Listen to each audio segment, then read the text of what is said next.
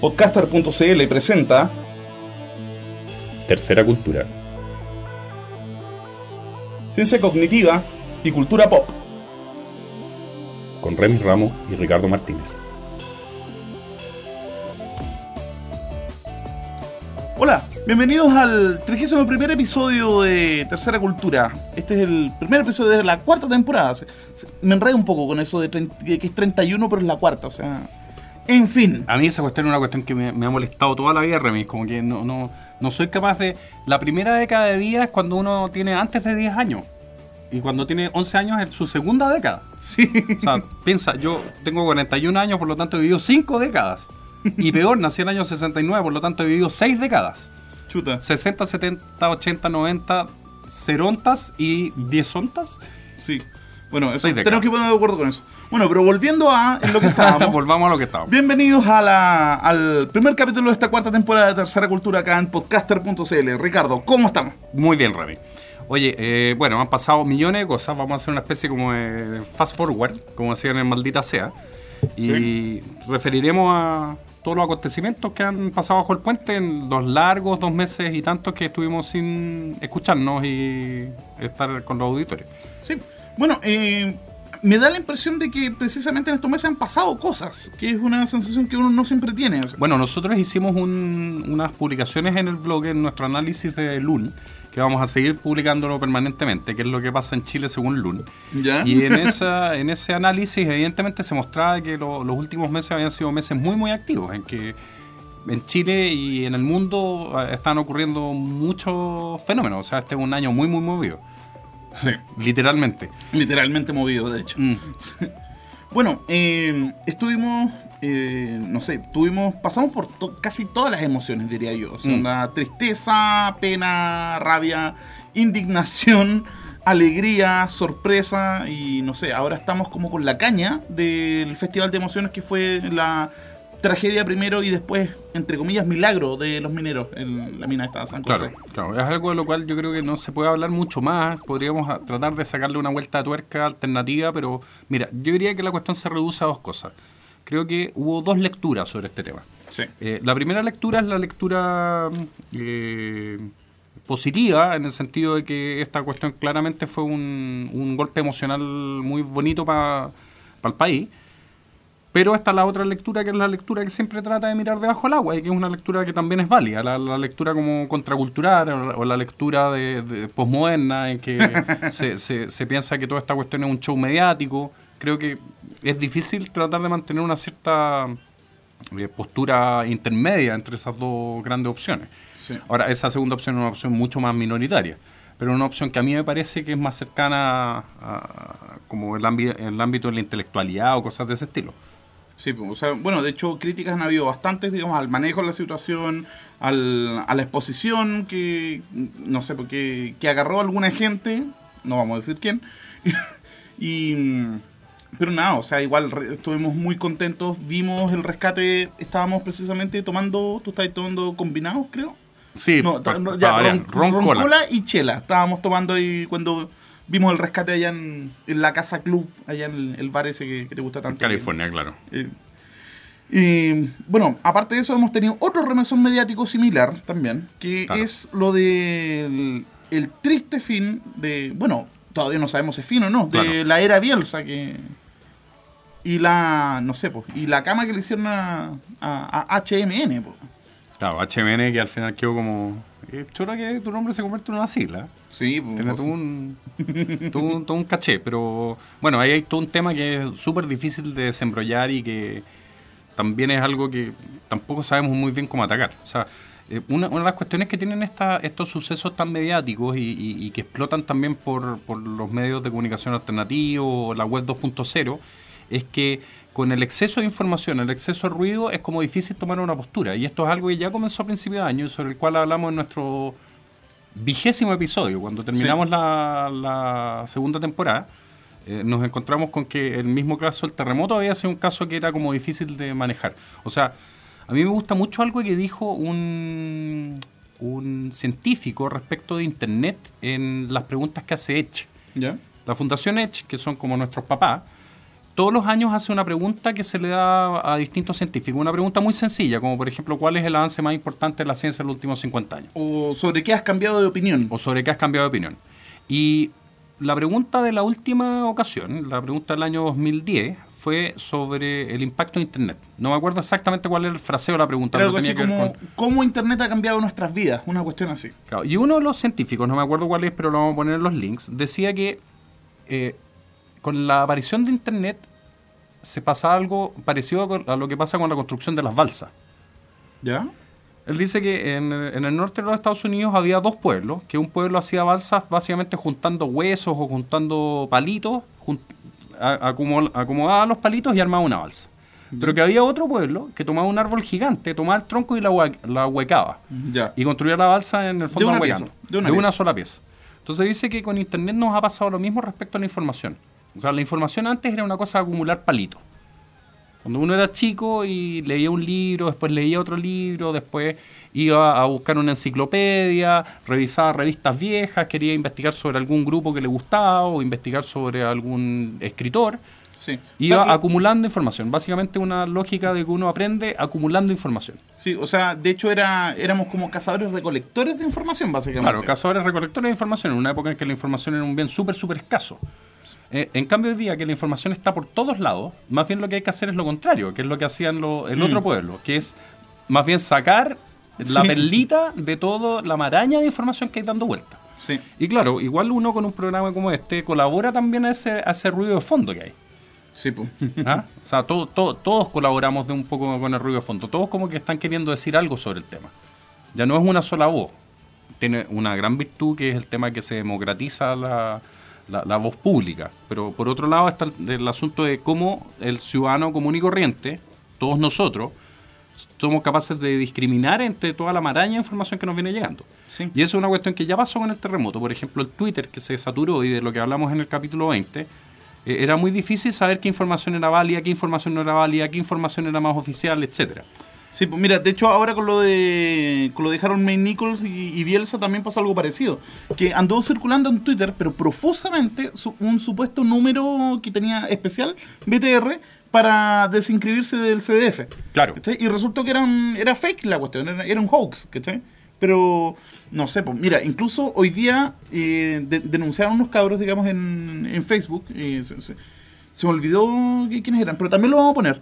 Que mm, supuestamente anda circulando, digamos, un screenshot de un episodio de South Park en el cual supuestamente estaría Piñera como personaje. Pero resulta que es un screenshot de un episodio viejo de un tipo que se parecía a Piñera. Pero el Mercurio lo que hizo fue publicar el rumor como, como un hecho, como un dato. Claro, como uno, como uno logra, es, teoría del rumor. Y lo más bonito es que esto nos conecta con, con nuestro tema hoy día. Sí. O sea, hoy día vamos a hacer algo que deberíamos haber hecho desde el principio y por eso le pusimos... Lo hicimos al principio, pero lo hicimos como muy por encimitas. Claro, porque en el, principio básicamente enfocamos las cuestiones desde el punto de vista de qué es la tercera cultura, más que qué es la ciencia cognitiva. Y mm. hoy día vamos a dedicar el capítulo íntegro a eso. Bueno, el capítulo de hoy se llama precisamente Back to Basics. ¿Qué chucha es la ciencia cognitiva? Claro, siguiendo el modelo Scott. y la idea es... Saludos a Scott Sadowski, a todo esto que... Titán, que nos brindó, digamos, el episodio más escuchado de todos los tiempos de Tercera Cultura. Así que claro. Todavía estamos celebrando. Todavía estamos celebrando. Eh, ¿Y qué es la ciencia cognitiva? Bueno, hay muchas formas de, contar la historia. Yo, diría que lo más, lo más interesante es que esta es una historia que se ha contado muchas veces. Sí. Y muchas veces cambiando el guion. Mm. Si bien hay una especie como de guion oficial, que dice la ciencia cognitiva surge por un encuentro en el MIT el, el 11 de septiembre del año 56. El simposio de teoría de la información de no sé cuánto crestas. Claro. Sí. Y básicamente la historia dice ahí surgen las ciencias cognitivas porque hay un esfuerzo por entender cómo funciona la mente y que es un esfuerzo que, que se, o, sea, el problema se ataca desde varios frentes, no solo desde las disciplinas que habían tenido el monopolio de, del estudio de, entre comillas, la mente, que eran, no sé, la filosofía primero y la psicología después. Claro, ahora ese cuento uno no lo escucha en el año 56, ni lo escucha en el año 60. ¿Lo empezó a escuchar en los 80? En los, en, los 70 yo diría que, surge este discurso, porque en los 70 se funda la Sociedad de Ciencias Cognitivas, que es creo que el año 77, 76 o 78, pero por esta fecha. Y aparece el Journal, la revista de Ciencia Cognitiva, Cognitive Science. Y a partir de eso se, se hace la idea de que la ciencia cognitiva es una interdisciplina o multidisciplina o transdisciplina, no sé cómo llamarla, que lo que trata de hacer es abordar el problema de la mente desde todos los enfoques que alguna vez han rozado este problema. Sí. Y a continuación, en los años 80, aparecen dos libros, que son libros que les recomendamos su lectura, aunque están bastante anticuados en el sentido que ha pasado mucha agua bajo el puente, bajo el puente, que son el libro de Johnson Laird, que se llama El ordenador de la, y la mente, y el libro de, de Garner, de Howard Garner, que se llama La nueva ciencia de la mente. La nueva ciencia de la mente. Sí. Y estos dos libros hacen una especie como de prehistoria de la ciencia cognitiva y cuentan cómo va el cuento. Onda precedentes, etcétera. Sí. La otra historia que es como una historia ya ca- canonizada a esta altura del partido son las historias que aparecen a fines de los años 90, que son otros dos libros, uno que se publica en el año 98 y otro en el 99, que es la enciclopedia que tienes tú ahí, o el, el companion a la ciencia cognitiva. Sí, pues, eh, editada por Bechtel y Graham, y que es efectivamente un ladrillo. O sea, se podrían construir casas con libros como este, no es chiste eso. Claro, ese es uno que tiene una introducción muy buena y que hacen todo un resumen de qué fue la ciencia cognitiva durante esos años.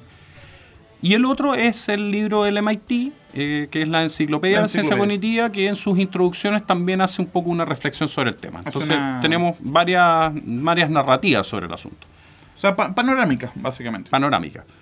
Pero estas narrativas son también discutibles. Por ejemplo, el año 2003, si mi memoria no falla, en la revista Trends in Cognitive Science, que es una revista que más nos gusta citar, se le pide a George Miller, que fue uno de los participantes del famoso simposio del 56, que haga una historia de la ciencia cognitiva y él sigue con la historia que se llama la historia estándar, que dice surge en este simposio, etcétera.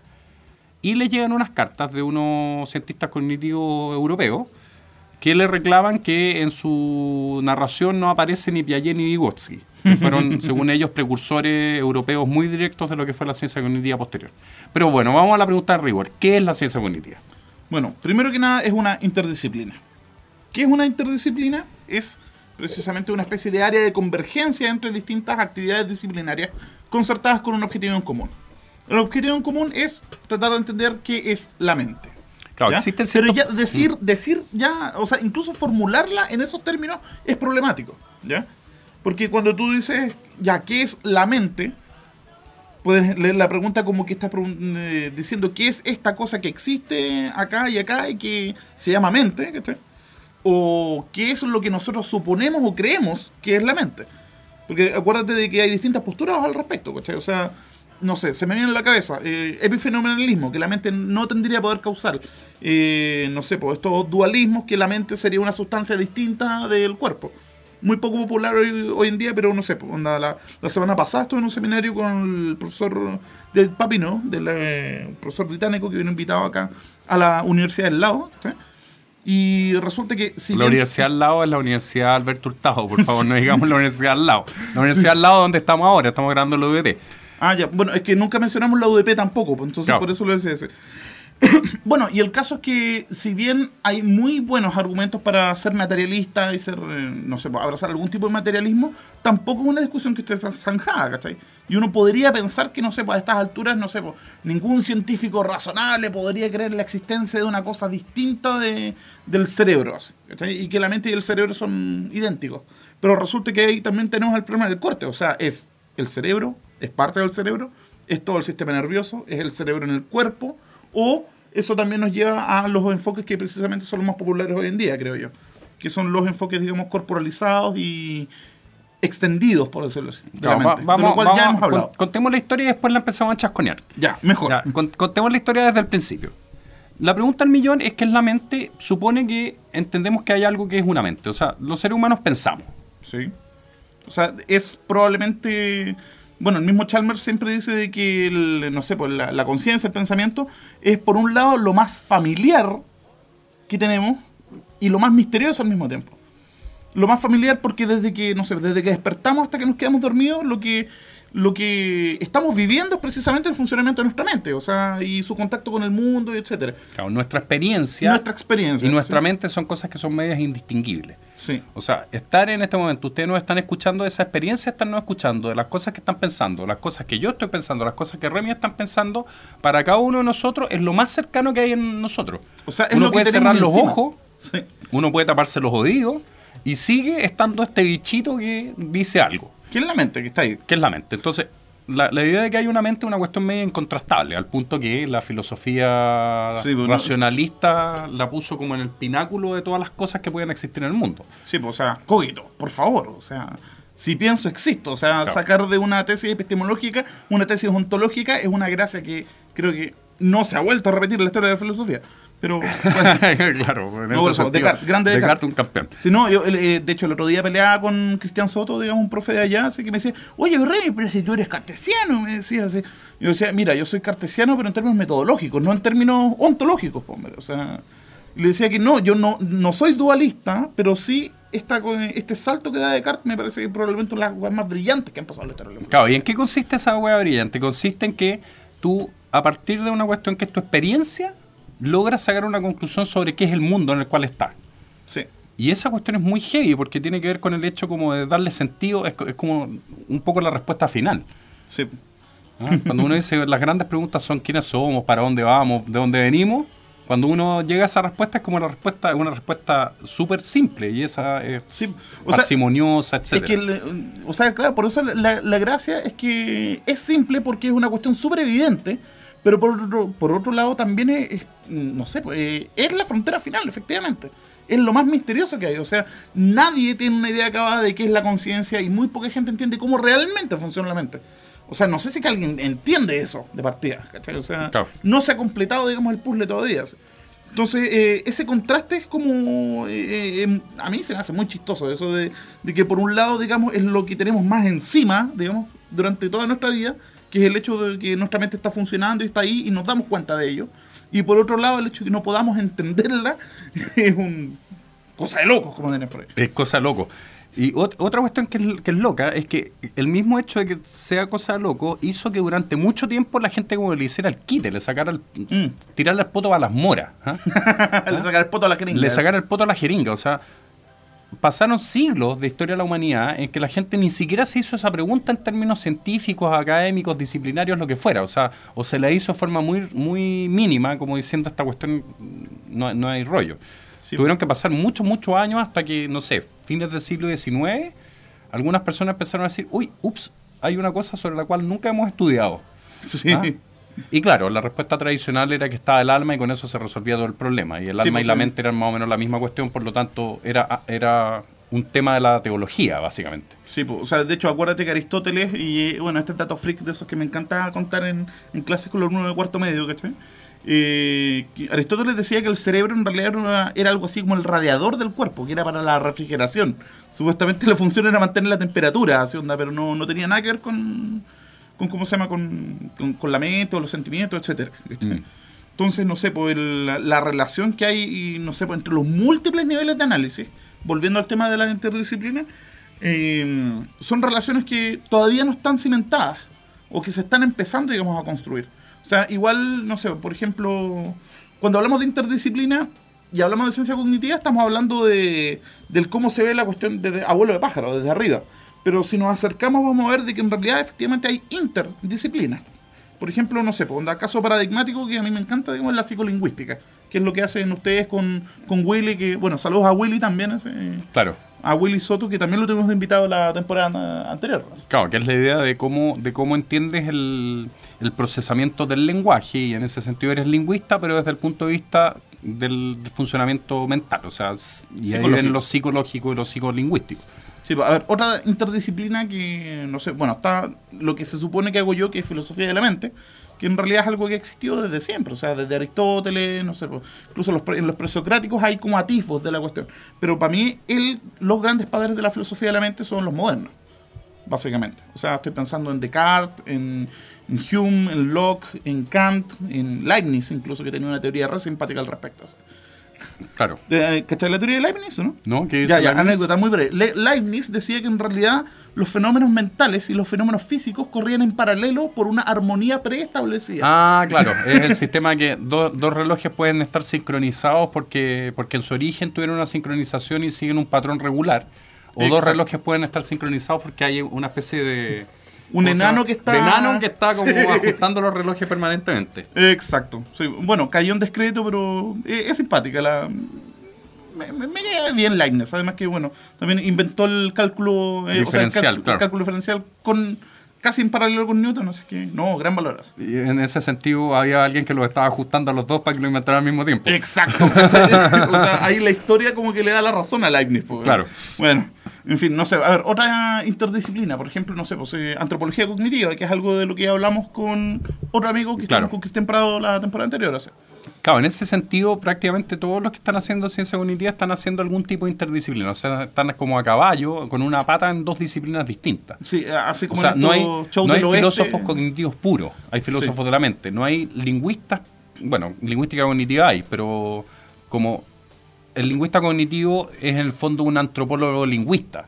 Sí, o sea, mira, eh, mira, es que puede ser así como antropología, lingüística antropológica o antropología Eso lingüística, o neurolingüística o psicolingüística o también la gente Lingüi- que inteligencia artificial que con lingüística, lingüística lingüística computacional. computacional, sí. Claro. Entonces, claro, o sea, con una pata en cada caballo más o menos, pues igual que los esos shows del viejo este que uno veía cuando chico, porque ¿Qué cosa? Ah, claro, Sí. que iban con una pata en cada caballo y... Sí, o, o no sé, o como este, el- los surfistas, ¿cachai? Con una pata en cada delfín, no, ahí ya estoy alucinando ya, oye, ¿qué, qué, qué estamos tomando? Estamos tomando Red Bull, Ahí cosa está. que no deberíamos estar tomando, pero bueno, Sí. además un- una mención para Red Bull. bueno, está- estamos on fire, así que yo creo que, bueno, vamos a hacer una breve pausa musical. Vamos a escuchar alguna canción sobre la mente. Tenemos que ir con una canción que no hemos escuchado hasta el momento, si no me equivoco. ¿Qué es cuál? Where's My Mind? Where is my mind? Muy bien, es la misma que estaba pensando yo. Excelente. Viste, te leí la mente. Estamos. Sincronizado. Vamos con, vamos con Pixies acá en Tercera Cultural. Stop.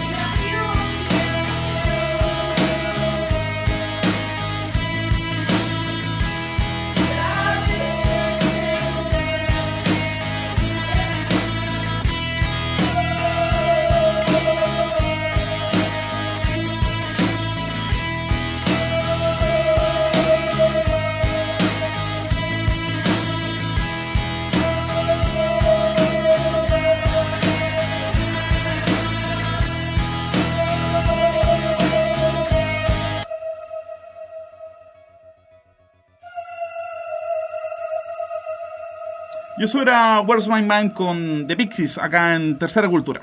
Estábamos hablando de interdisciplinas, de, esta, de estos puentes extraños que se construyen entre disciplinas que solían correr por su propio carril, por decirlo de alguna manera.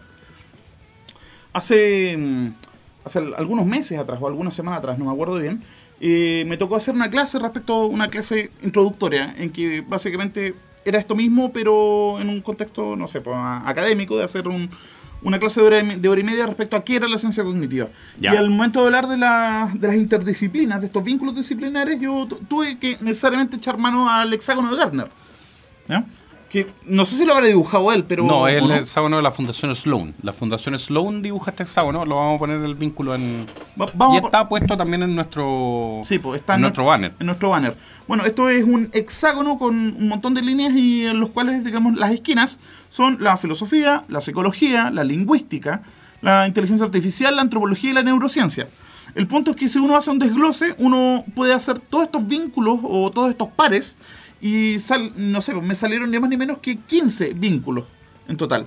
¿Ya? O sea, por ejemplo, filosofía de la mente, que sería el vínculo, digamos, entre la filosofía y la psicología. ¿Ya? Eh, la filosofía del lenguaje, que será el vínculo entre la filosofía y la lingüística, la psicolingüística, que sería entre psicología y lingüística, la neuropsicología, que está más decirlo que neurociencia con psicología, neurolingüística, que es neurociencia con lingüística, lingüística computacional, que es una de tus áreas fuertes, Claro. ¿sí? Que es la- la- el vínculo entre lingüística y, e inteligencia artificial, la antropología lingüística, ¿ya? o sea, el estudio de... ¿Cómo sería eso? El estudio de las lenguas, digamos, en... La antropología lingüística es, por ejemplo, todo el estudio de mm, la evolución de los nombres de los colores en las lenguas. Sí. El famoso experimento Berlin y Kay que muestra que todas las lenguas organizan los colores según un patrón universal. Y básicamente es cómo, cómo, eh, los seres humanos en distintas lenguas van codificando la realidad. Y hay unos estudios que son preciosos sobre, por ejemplo, cómo codifican los seres humanos a las especies de animales. Mm. O cómo, cómo arman ontologías, en el fondo. Sí. Oye, a todo esto, eh, paréntesis, siempre que, que nos me pongo a pensar estos temas, es como que siempre de alguna forma u otra, es como que uno siempre termina llegando a Borges. ¿Por qué? No, pues acuérdate de estos cuentos en que este, en que construye estas ontologías que está absolutamente Los animales, de- los animales del, los animales del emperador chino. Exacto. Sí. Bueno, eh, neuroantropología, que sería algo así como el, el estudio de la evolución de los sistemas nerviosos humanos, digamos, y la relación de, de- de- de esta evolución, digamos, con, con la evolución del ser humano. Que es mismo, algo o de lo cual hablamos en el programa con Cristian. ¿sí? Eh, psicología evolutiva, que es un, no sé, pues, es una es un área súper fuerte y a la cual, no sé, pues, pertenecen per- personajes célebres como Steven Pinker, Lidia Cosmi, John Tuvey, Etcétera. em, claro. O sea, Martin eh, y Daly, claro. bueno, la, la gente que vino Mm. al- el, el año pasado a esta cosa, al, al- al encuentro esta de la revolución Darwin, ¿ya? La inteligencia artificial a la antigua, que sería, no sé, onda... No sé, a ver... Ah, ¿cu- ¿cuál, cuál era la inteligencia artificial a la antigua? Ah, claro, la interfaz entre psicología y, y- e inteligencia artificial. Y lo que pa- para mí, digamos, uno de los campos, digamos, que nos trae más sorpresas en esta década que viene, que es el VMI o interfase cerebro-máquina. A ver, ¿Ya? a ver. Y mira, no sé si hay cachado tú qué es lo que está pasando con los video- con la tecnología de los videojuegos. Sí, pues, uno, uno ya cacha estos videojuegos en que simplemente reconocen el movimiento del cuerpo y se mueven. Ahora, lo que viene es, te ponen un EEG, un electroencefalograma, Exacto. Y y, de tú hecho, manejas todo simplemente con la mente.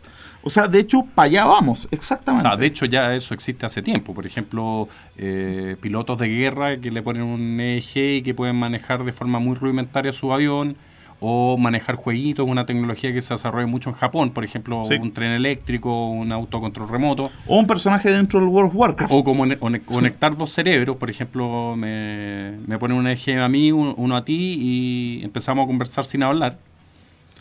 Eso, ahí, ahí es donde yo, yo tengo mis reservas. Claro, ahí hay Sí. todo un rollo, pero, Sí. pero bueno, tú sabes que hace como s- 10 meses, una cosa así, apareció una noticia que decía que el ejército de los Estados Unidos estaba destinando fondos para ese tipo de, De aplicaciones. de aplicaciones, que Sí, evidentemente sería una aplicación súper útil con la infantería. O, o para interrogatorios también, pues, o sea, hay que ver debajo del agua también. así. Claro. Y mm, mira, mira, básicamente la, la ¿cómo se llama? La, la- la- la objeción que tengo yo es la siguiente. Todas estas interfaces, digamos, que están en boga hoy en día, eh, lo que hacen, digamos, es, no sé, eh, por- permiten construir puentes, digamos, entre, no entre cerebros, o, o sea, no entre mente y máquina, sino que básicamente entre, no sé, pues, entre el aparato eh, sensomotor y máquina. Y lo que es, no sé, pues, lo que podríamos llamar razonamiento de alto nivel, eso es algo que sigue siendo, digamos, un bosque, un bosque, digamos, impenetrable. Hay un dibujo que es precioso, pero realmente precioso, sobre un tema que me, gustaría hablar porque tiene que ver con la ciencia cognitiva vista hoy día, que es eh, en una, un manual de mm, neuro, neurociencia cognitiva, que salió recientemente, 2010 su última publicación, ya vamos a poner el vínculo. En el capítulo de lingüística hay un investigador que analizó como 300 papers sobre neurolingüística. La neurolingüística básicamente es lo que ha estado trabajando desde que se inventó el fMRI y el PET, estos sistemas de neuroimagen, es en tratar de localizar dónde se procesan ciertas cosas específicas. Por ejemplo, ¿Y dónde, dónde dónde proceso el sonido, dónde proceso las palabras, dónde proceso Significado, el discurso, el significado, gramática. gramática, etcétera. Sí. Y lo que mostraba este análisis de como 300 papers era un cerebro visto desde el hemisferio izquierdo, porque ahí es donde desde mediados de los, de- de- del siglo XIX se sabía que se procesaba el lenguaje de forma pre- preponderante. Se ponen puntos en los lugares donde se ubican eh, cuestiones de orden relacionados con el procesamiento del sonido, cuestiones que tienen que ver con el procesamiento del significado y cuestiones que tienen que ver con el procesamiento de eh, la gramática. Y cuando uno ve la chorrera de puntos, que son 300 pintados en azul, amarillo y verde, se da cuenta que los puntos están desparramados por todos lados y no están Sí. localizados en ninguna parte. O sea, realmente uno puede hacer un, un estudio sobre procesamiento de sonidos y el procesamiento puede aparecer en el lóbulo, en el lóbulo frontal, en el lóbulo temporal, en el lóbulo parietal, incluso en el occipital. O sea, puede aparecer en cualquier lado. Y eso muestra que en realidad no se sabe mucho dónde las cosas pasan. O sea, Sí. el, el trabajo es como bien radical.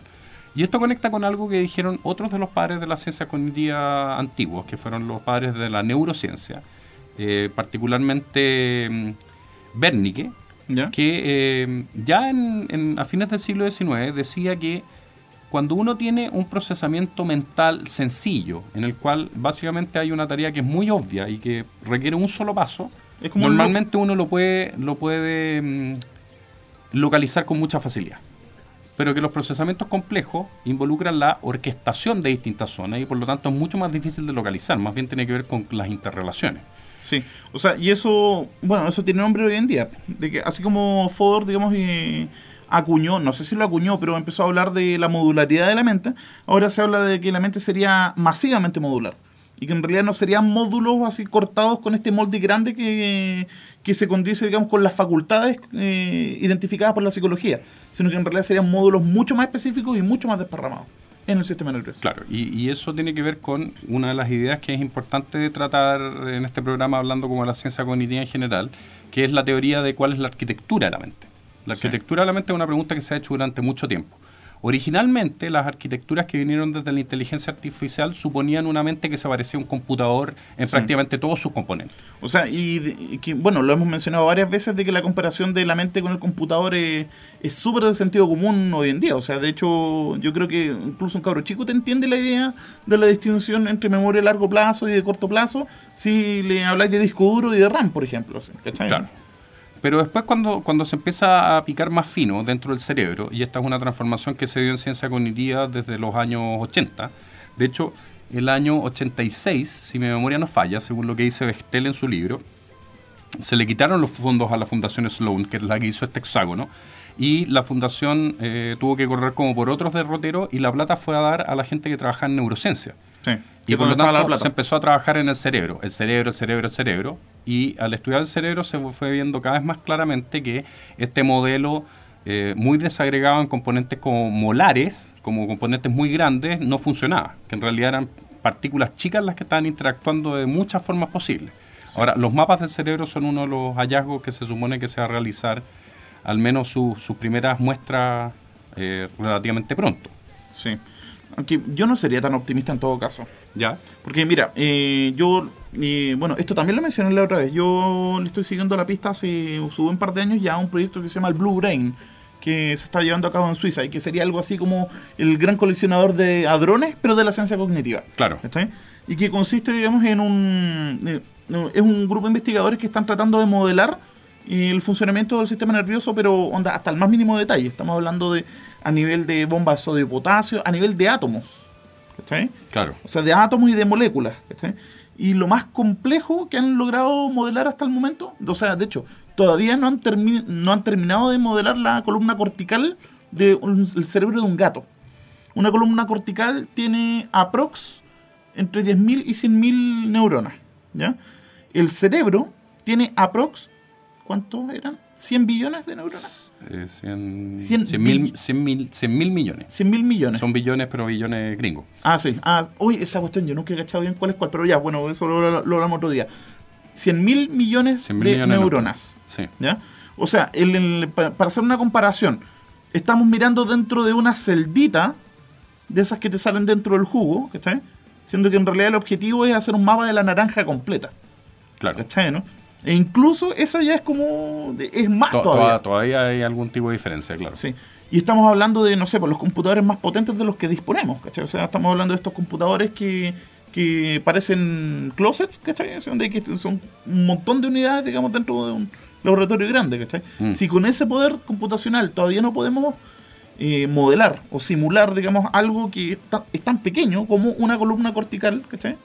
Claro. ¿Qué nos queda para el cerebro completo? O sea, Claro, además tienes que pensar que son 100 mil uno dice 100 mil millones, dice, bueno, al menos un número que nosotros podemos manejar. Sí. Todavía tenemos una palabra para decirlo. sí. Pero ¿qué pasa con las relaciones entre esas neuronas? Mira, es exactamente el mismo problema de- del ajedrez, ¿cachai? Claro. no? Que tú tenés. ¿Cuántas? A ver, eso son 8 por 8 64, 64 64 casillas y tienes 32 piezas. Mm. Pero el número de partidas posibles de ajedrez, Claro. ¿cuál es? Es de un orden de magnitud que no podemos dimensionar. O sea, no lo podemos calcular todavía. claro, cuando ya llegamos a los trillones ya, ya nos perdemos. O sea, Sí. ya, ya no sabemos cuánto es. O sea, ahí se, se nos huevea la RAM, como claro. Entonces, claro. Por último, uno podría decir en algún momento se puede llegar a, a- a- a- a modelar 100 mil millones de cosas. Ya, uno podría decir, si tenemos el, el RAM suficiente, un disco duro de varios gi- teras, gigas, pit, No, ya, peta, peta. hexa, yota, Sí, ya, etcétera, ¿ya? yottabytes, eh, podríamos. Y eso quizás no está tan lejos en términos de que, no sé, pues, de aquí a Conceptualmente lejos. 25 o 50 años podríamos estar llegando a esos volúmenes de información. Pero cuando uno hace las relaciones con las relaciones que a la escoba. Sí. ¿ah? El tema que, bueno, y eso nos lleva al- a, a un paper que, bueno, lo, lo tengo abierto acá, que no, no sé si quieres hacer una breve re- reseña al respecto. Claro, porque o nosotros... podríamos leer el, Sí. el abstract nomás. Re- de deja, deja contextualizarlo. Nosotros resumimos diciendo algo así como que eh, las historias de la ciencia cognitiva igual tienen algo como historia oficial y que esas historias se empezaron a contar desde los años 70, contando algo que había pasado 20 años antes, diciendo más o menos que la ciencia cognitiva era un proyecto norteamericano, que era un proyecto interdisciplinario entre ciertas disciplinas que parecían estar muy vinculadas que eh, respondía a la pregunta a la mente. Una cosa que no dijimos, no nos vamos a meter en ese tema, es que es una respuesta al conductismo, que sería la, la forma de trabajar con, con el comportamiento humano antes de la aparición de la mente como un fenómeno a estudiar. Y que eso va cambiando porque en los años 80 se publican ciertos papers, porque a fines de los 90 se publican ciertos papers, pero hoy día tenemos una nueva versión, que es un nuevo, una nueva revisión de este material. Eso en- sería una ciencia cognitiva 2.0. por Claro, que es la revisión que se hace en eh, una revista que se acaba de publicar, que es la segunda revista publicada por la Sociedad de Ciencias Cognitivas. La primera es la Cognitive Science, de la cual hablamos en el primer bloque. Y esto se llama Topics. Topics, con una C y una S mayúscula al final, significando la C y la S es Cognitive Science. Sí, o sea, temas de ciencia cognitiva. Temas, temas de ciencia cognitiva. Y Sí. en esta revista, en, en, en este año 2010, se publicó un número monográfico en el cual tratan de hacer una nueva revisión sobre el tema y escriben los tipos más bacanes del mundo. Sí. Entre ellos, nuestro gran amigo Edwin Hutchins. Bueno, Hutchins, eh, bueno, aquí voy a traducir sobre la marcha, digamos, el abstract. Dice, la, la ecología cognitiva es el estudio de los fenómenos cognitivos en contexto. Subr- subrayando eso, en contexto, por favor. ¿ya? En particular, digamos, apunta, digamos, a la red de dependencias mutuas entre los elementos de un ecosistema cognitivo. Por lo menos tres campos, digamos, están tomando una aproximación ecológica al problema de la cognición desde hace unos 30 años la psicología ecológica de Gibson, del cual vamos a hablar a propósito del tema de... Lo podemos mencionar. Gibson es el tipo de las affordance, Claro. ¿ya? que es un concepto que en algún momento del futuro lo vamos a abordar. La ecología de la mente de Bateson, que no me suena para nada. ¿ya? Sí, claro. No, Gregory Bates. ¿Ah? Gregory Bates, que es un- uno de los grandes de, de las teorías del sistema. Sí, pero es que ahí. Ese no, no, no es tema mío. po, Bateson decía una cuestión bien sencilla, por ¿Ya? ejemplo, o sea, como, como ejemplo de lo que él quería ilustrar. Cuando uno está eh, cortando un árbol y tiene ¿Ya? un hacha, eh, ¿quién realiza la acción? El leñador, el hacha. O el proceso completo. Entonces él pensaba que O era el, era sistema de sí. corte de árbol en el que el leñador era una especie como de termostato que iba viendo dónde pegaba el hacha y generaba nuevas opciones. Sí. Por lo tanto, había todo un tema como del sujeto y el objeto, de la circularidad de la información, Sí. etcétera. Sí, pues, y incluso, no sé, pues, onda, me, me- me acuerdo de un ejemplo que no sé si lo mencionaba Maturana. Perdón. eh, a propósito de que, no sé, pues si un cabro chico le pega un peñascazo a un vidrio, ¿de, de- de quién es la culpa? ¿Del niño, de la piedra o del vidrio por tener en sí, digamos, la potencialidad de quebrarse? Claro. Claro. Algo así. Y Ya. la tercera es Eh, la teoría eh, soviética de actividad cultural e histórica. Claro, eso Ya. es Vygotsky. Vygotsky, ya. Las ideas desarrolladas en estos proyectos ahora han encontrado un lugar digamos, en las visiones modernas sobre la cognición distribuida, situada y corporizada. Hagamos, mira, aquí tenemos tres conceptos para, darle una breve vuelta. Cognición distribuida, ¿qué significa eso? La cognición distribuida es algo de lo cual hablamos, si mi memoria no falla, en el segundo episodio o en el tercero, en el cual decíamos que. eh, no, en realidad no hablamos de eso, ahí hablamos de, tecnologías cognitivas, pero, lo mencionamos al pasar. Significa que, por ejemplo, cuando uno está interactuando con otros agentes, esos agentes con los cuales interactúan hacen que el comportamiento general sea un comportamiento que no pueda ser asignado a un puro miembro. Por ejemplo, Sí. en un equipo de fútbol. El comportamiento del equipo de fútbol yo no lo puedo reducir a una sola de las mentes que hay ahí. Entonces, el comportamiento de un equipo de fútbol es una cognición distribuida. Sí. El manejo de un barco es una cognición distribuida. Cuando tenemos a muchos agentes humanos, y también incluimos a las herramientas que esos agentes humanos usan, que buscan ciertos objetivos con algún tipo de proyecto común, lo que tenemos es cognición distribuida. Ahí, evidentemente, toman nota de inmediato los, los economistas y empiezan a hacer teorías Sí. de cognición distribuida en los comportamientos económicos. Y que después lleva a cosas como el neuromarketing. Y el neuromarketing y cosas de ese tipo. Bueno, cognición situada. Básicamente, eh, bueno, aquí la idea clave es precisamente el concepto de ecología cognitiva, de que, la- de que el razonamiento, el pensamiento, de que el funcionamiento de la mente no es algo que se da solamente en el cerebro, sino que es precisamente la, interacción de este sistema cognitivo que está dentro de la cabeza del sujeto con su entorno. ¿ya? Y que el entorno puede activamente, digamos, no sé, modular, digamos, las conductas o los procesos. De hecho, eh, quería mencionar una, una de las frases más bonitas que leído en mucho tiempo, que decía de que, no sé, pues, antiguamente los filósofos trataban de convencer a la gente, de cambiarle los conceptos a la gente a través de la persuasión, escribiendo libros y debatiendo ideas, ¿cachai? Hoy en día los que están haciendo esa pega son los tecnologistas o los tecnólogos, pero están haciendo esa manipulación no indirectamente a través de argumentos, sino que lo están haciendo directamente, que con las tecnologías que están creando están cambiando nuestro concepto de mundo. ¿Cachai? O sea, Internet ha cambiado nuestro concepto de mundo, los teléfonos han cambiado nuestro concepto de mundo, etcétera. ¿Cachai? O sea, el concepto de mundo que tenemos ahora es muy distinto al que tenía una persona hace años atrás y sin haber leído ningún libro de filosofía, ¿cachai? O sea, lo que no logró, de, no sé, pues, onda un, un, un Leibniz o lo que no logró un Kant, ¿cachai? Lo Claro. logró Steve Jobs, ¿cachai? Claro. Una weá, pero loquísima. Exactamente. Y tercer punto, lo de cognición corporizada, que, bueno, está relacionado con la misma idea también, la idea de que la mente no es algo que se quede en el cerebro solamente, sino que tiende a, utilizando la metáfora de Clark, tiende a deslizarse más allá, digamos, de su envase. Claro. Y esos dos deslizamientos son los que tienen que ver con, con estas tres, o los tres deslizamientos tienen que ver con las tres, con estos tres modelos. O sea, se desliza, uno pensaría la mente está alojada en el cerebro y para contar, y podríamos trabajar solo ahí. La teoría de la Matrix. La Matrix funcionaría muy bien si resulta que yo le pongo unos sensores en el cerebro y hacemos que la gente se sumerja en un mundo creado. Sí. Pero ¿qué pasa con el cuerpo de esa persona? Que es algo que tú hiciste la reflexión sobre Avatar. Sí. Ahora, se desliza hacia el cuerpo, o sea, nuestro cuerpo tiene interacción con nuestra mente. Y eso, para mí, un ejemplo, no sé si es tan ilustrador, pero, pero, pero creo que siempre es un golpe. Cuando uno le dice a los estudiantes, eh, hay neuronas por todo el cuerpo. Cuando, cuando, cuando- cuando los estudiantes descubren que hay neuronas por todo el cuerpo, como que su mente se les abre. O sea, el sistema nervioso va más allá de simplemente el cerebro. Sí. O sea, baja por la columna vertebral, hay neuronas que están haciendo cosas que no están en el cerebro y por lo tanto uno puede decir, ¿dónde termina el cerebro? Ni siquiera la mente, ¿dónde termina el cerebro?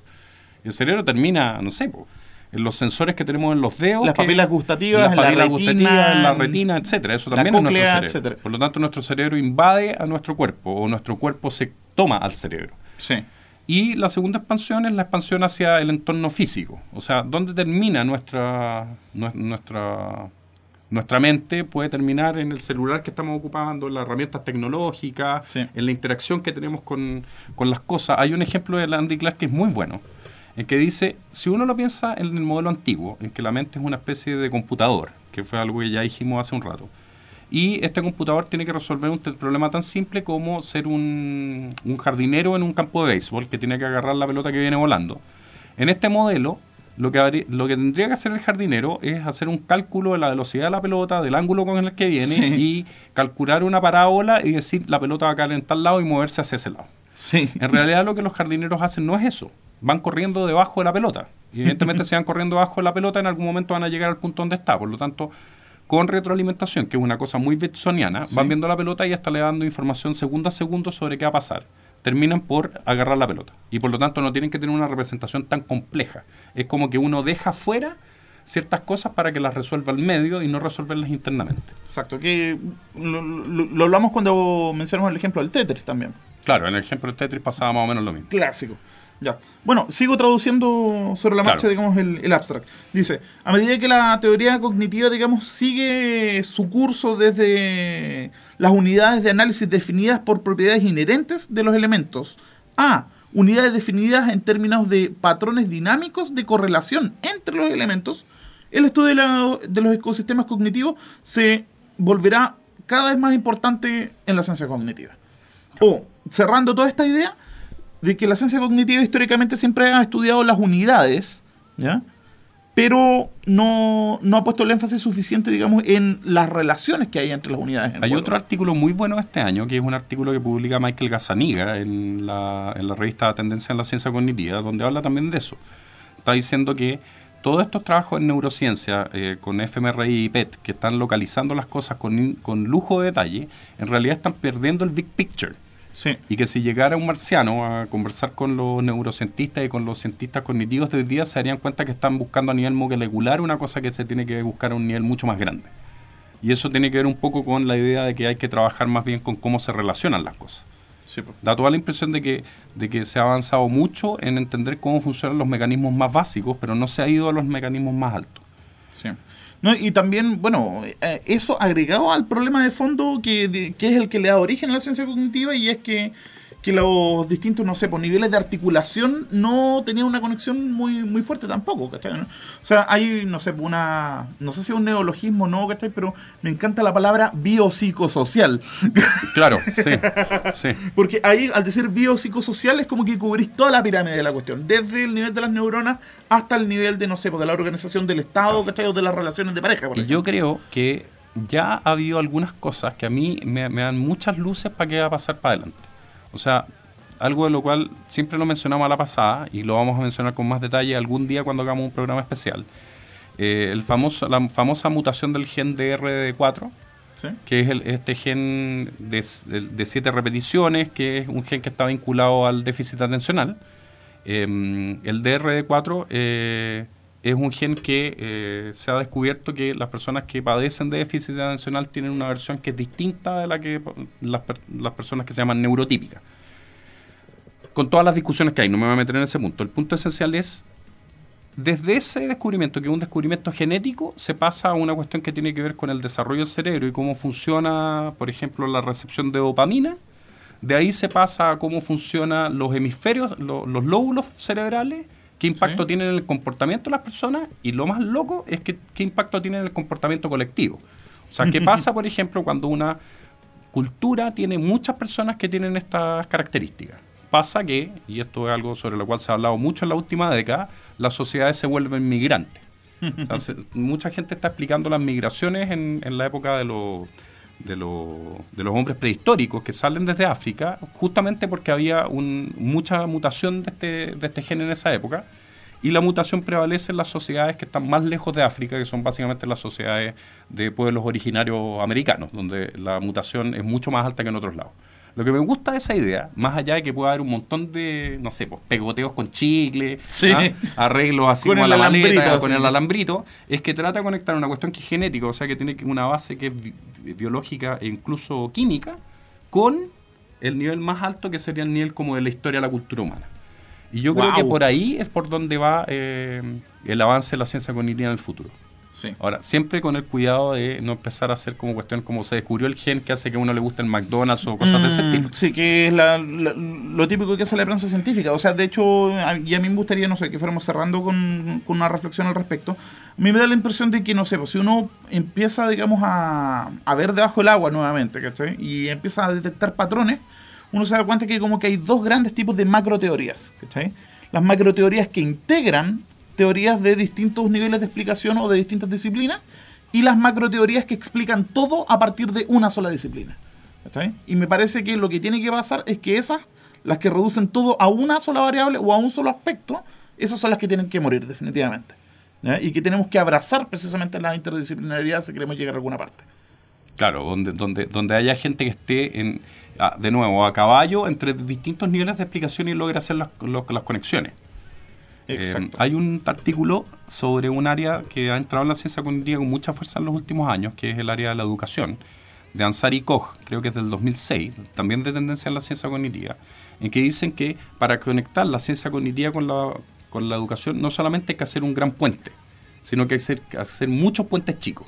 Sí. O sea, ¿cómo conectamos lo molecular con lo celular? Lo celular con lo que tiene que ver con los grupos de células, los grupos de células, etcétera. Con la arquitectura neuronal, la arquitectura neuronal con la macroarquitectura, la macroarquitectura con la conducta a niveles básicos, la conducta a niveles básicos con la conducta a nivel complejo, las conductas complejas ¿cachai? en un entorno social micro y las conductas en un entorno social micro con el entorno social macro. Ahora, yo creo que lo que pasa finalmente es que empiezan a aparecer otras disciplinas que se van metiendo al baile. Y yo diría que las dos más importantes son los análisis de comportamientos po- de poblaciones, que es algo que básicamente viene desde las teorías de multiagentes, de las cuales alguna Sí. vez hemos hablado. Axelrod. y esas A Axel cosas. Rod, esa, esa gente, y, y algo que se ha utilizado mucho en lingüística computacional, yo diría desde el 2004 en adelante.